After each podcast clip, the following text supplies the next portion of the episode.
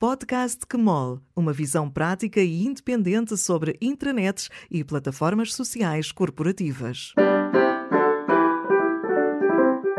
Olá, o meu nome é Ana Neves e este é o quarto episódio da série C do podcast QMOL.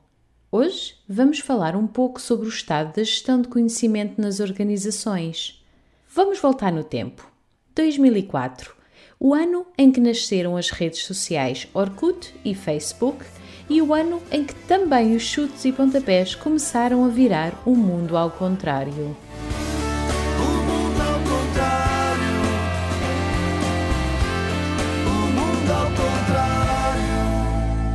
A Neumann organizava o seu primeiro workshop Gerir Conhecimento na Prática. Provavelmente também o primeiro workshop sobre o tema realizado em Portugal. Na altura estava a viver em Londres e lembro-me do nervosismo que senti quando naquela manhã de maio entrei na sala onde iria decorrer o workshop. Iam participar 10 pessoas de nove organizações bastante diversas e eu sentia o peso da responsabilidade. Os objetivos propostos para aquele workshop de 7 horas foram explorar iniciativas de gestão de conhecimento e aprendizagem organizacional, discutir ferramentas, métodos e atividades relacionadas, partilhar experiências de aplicação, identificar obstáculos, relacionar a gestão de conhecimento e a aprendizagem organizacional com os sistemas de informação e as tecnologias, perceber o impacto de iniciativas, discutir a implantação nas organizações portuguesas e analisar a cultura das organizações portuguesas e o seu impacto na gestão de conhecimento.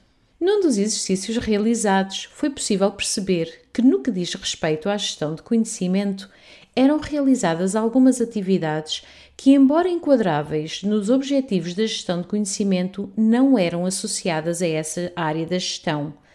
Não havia coordenação entre essas atividades que iam sendo realizadas de forma isolada, não existiam objetivos claros, nem havia apoio por parte da organização. Uma parte do workshop foi dedicada ao debate e troca de experiências em quatro temas votados pelos participantes: avaliação, comunidades virtuais, mudança de mentalidade e a importância de relacionar a gestão de conhecimento com os objetivos de negócio. Na sua maioria, escreveu na altura, estas organizações assistem a uma contínua reinvenção da roda, ao medo de experimentar, aos obstáculos colocados pela hierarquia e pelos títulos e aos esforços individuais são tentativas que, embora válidas, ficam aquém do possível pela falta de organização e apoio. Mas isto, como disse, foi em 2004, o ano em que Adriana Calcanhoto dava vida à Adriana Partimpim. Eu não existo longe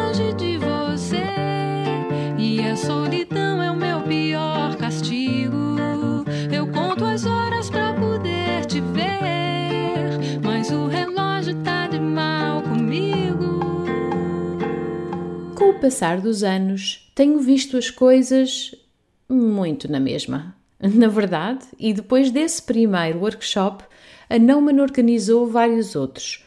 Workshops esses que me levaram a conclusões semelhantes, mas que também me deixaram com vontade de perceber melhor o estado da gestão de conhecimento nas organizações. Foi por isso que em 2010 aceitei o convite da Maria José Souza para realizarmos um estudo sobre gestão de conhecimento nas organizações em Portugal. O relatório dessa primeira edição foi publicado em 2011. Os resultados dessa primeira edição mostravam a importância de existir uma estratégia de gestão de conhecimento ou de pelo menos a estratégia de negócio da organização referir a gestão de conhecimento. Na verdade, os dados, as respostas na altura revelaram que a resistência dos colaboradores à realização de atividades de gestão de conhecimento se hum, reduz uh, quando isso acontece. Apesar disso, apenas um terço das organizações fazia referência à gestão de conhecimento na sua estratégia e eram ainda menos as organizações que tinham uma estratégia de gestão de conhecimento. Na altura, a maior dificuldade enfrentada pelas organizações na concretização da estratégia ou na realização das atividades de gestão de conhecimento, era a pouca experiência e conhecimento na área da gestão de conhecimento. Por outro lado, o maior benefício que as organizações procuravam com a gestão de conhecimento era o maior e melhor aproveitamento do conhecimento que tinham disponível. Um terço das organizações tinha uma pessoa responsável pela gestão de conhecimento e grande parte dos responsáveis encontravam-se na direção da organização, existindo também uma percentagem significativa na área de recursos humanos. Aproveite para um à parte. Se tiverem interesse neste tema dos responsáveis de gestão de conhecimento, ouçam o episódio da semana passada, o número 3 desta série C. E pronto, fim de à parte. Apesar de a Maria José não poder continuar a colaborar, mas entusiasmada com a riqueza da informação recolhida, decidi dar continuidade ao estudo. Assim, desde essa primeira edição em 2010, o estudo voltou a ser realizado em 2011, 2013, 2015, 2017, 2019, sendo que as três últimas edições incluíram também organizações espanholas. Um dos grandes benefícios de um estudo destes é oferecer uma visão continuada sobre a evolução da gestão de conhecimento nas organizações. O site do estudo permite-nos navegar pelos resultados das várias edições, vendo de que forma as coisas têm evoluído ou não ao longo destes 10 anos. Assim, por exemplo, na mais recente edição do estudo, realizada em 2019, deu para perceber que o acesso ao conhecimento e informação é o processo de conhecimento de melhor qualidade nas organizações.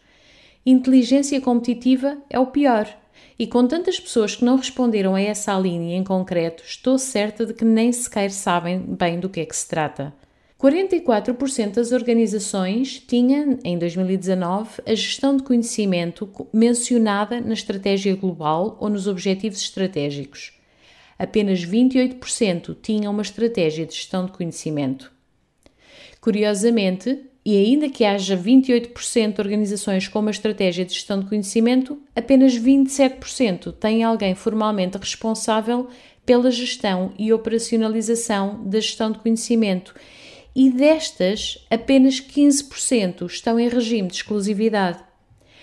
Os principais objetivos para a aposta na gestão de conhecimento são a otimização de processos e o maior e melhor aproveitamento do conhecimento existente. Isto mantém-se. Reuniões internas para partilha de conhecimento são as práticas mais comuns, enquanto que a participação em redes de partilha e aprendizagem com organizações externas é a menos comum. A propósito disto, estou super entusiasmada por estar atualmente envolvida na dinamização de uma rede de partilha de conhecimento entre entidades de regulação e supervisão em Portugal. Pode ser que um dia vos fale disso. Mas voltando aos resultados do estudo, estes de 2019 não mostram uma grande diferença do que já tinha percebido em 2010, pois não? Não imaginam como fico triste por perceber o que esta inércia, esta falta de ação, representa em termos de perdas para as organizações e para as pessoas que nelas trabalham.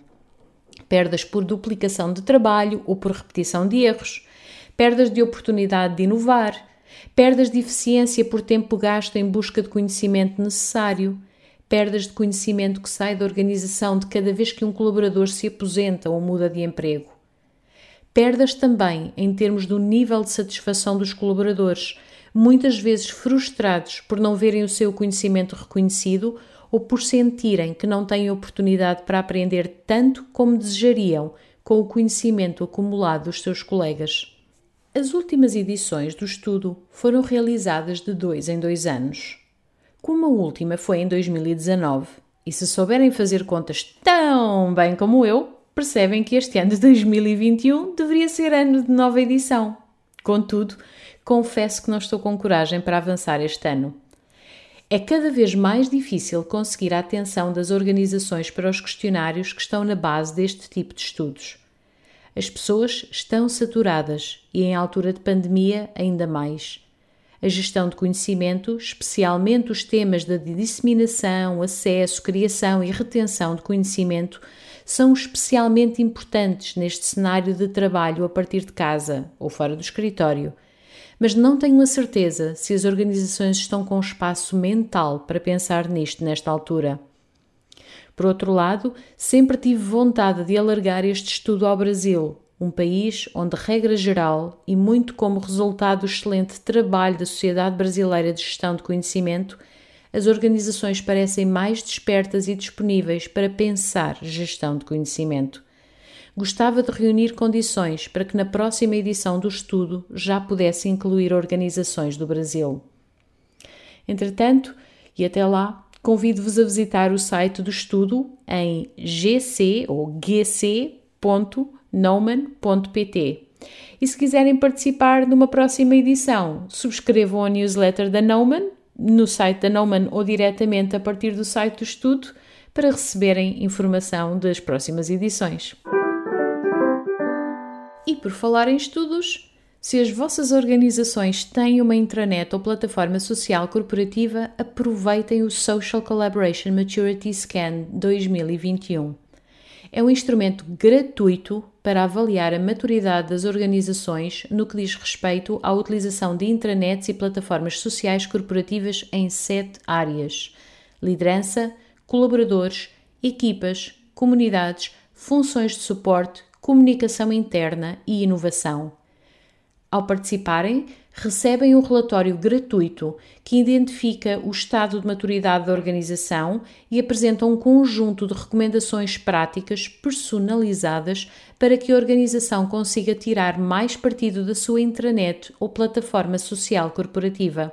Os resultados agregados serão também a base do Social Collaboration Maturity Benchmark 2021, o relatório de 2020 contou com 35 organizações de 13 países que dão emprego a mais de 1,5 milhões de colaboradores.